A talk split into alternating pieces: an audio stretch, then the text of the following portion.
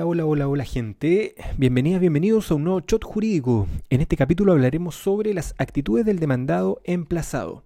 Recuerden que como sustento teórico utilizamos el libro Síntesis de Derecho Procesal Civil del profesor René Jorquera. El demandado frente a la demanda puede asumir tres actitudes. Primero, el demandado acepta la demanda, y ahí nos vamos al artículo 313 del CPC. Si el demandado acepta llanamente las peticiones del demandante, o si en sus escritos no contradice en materia substancial y pertinente los hechos sobre que versa el juicio, el tribunal mandará citar a las partes para oír sentencia definitiva una vez evacuado el traslado de la réplica. Igual citación se dispondrá cuando las partes pidan que se falle el pleito sin más trámite. Eh, cabe agregar que la aceptación de la demanda puede ser total o parcial. Respecto a la aceptación parcial, eh, se producirá cuando la demanda contiene varias peticiones y el demandado acepta alguna de ellas solamente. Respecto a los efectos de la aceptación de la demanda, esta no pone por sí sola término al juicio.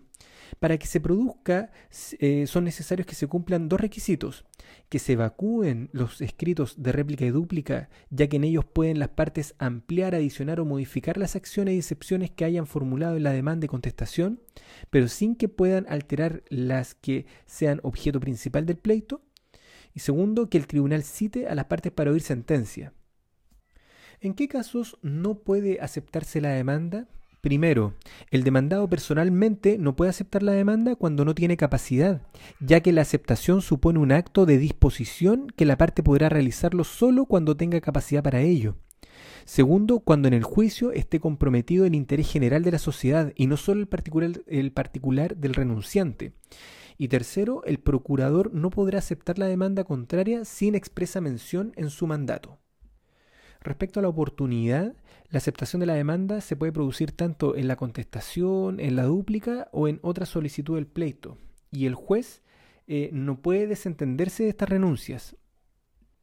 En segundo lugar, si el demandado no se defiende, eh, no dice nada frente a la demanda, eh, no por ello se va a presumir que todo lo dicho eh, en esta demanda sea efectivo.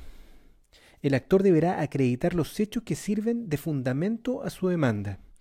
Ante el silencio del demandado se sigue el juicio en su rebeldía. Ahí el tribunal, una vez que ha transcurrido el término de emplazamiento, eh, debe dar por evacuado el trámite de contestación de la demanda, por haber precluido el derecho del demandado, y provee traslado al demandante para que replique.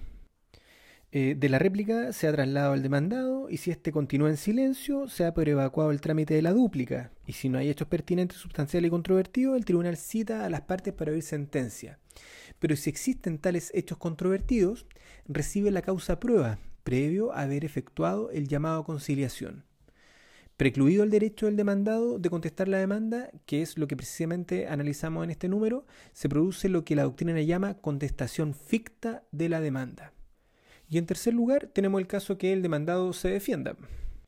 Y acá el demandado puede defenderse oponiendo a la demanda excepciones dilatorias, eh, como previa a la contestación, o simplemente contestándola. En la contestación a la demanda, el demandado opondrá excepciones perentorias, alegaciones o defensas e incluso puede reconvenir. Y estos puntos nosotros los vamos a estudiar en unos próximos shots. Por ahora dejaremos esto hasta acá y en el próximo capítulo hablaremos sobre las excepciones dilatorias. Les mando un abrazo, que estén bien. Chao.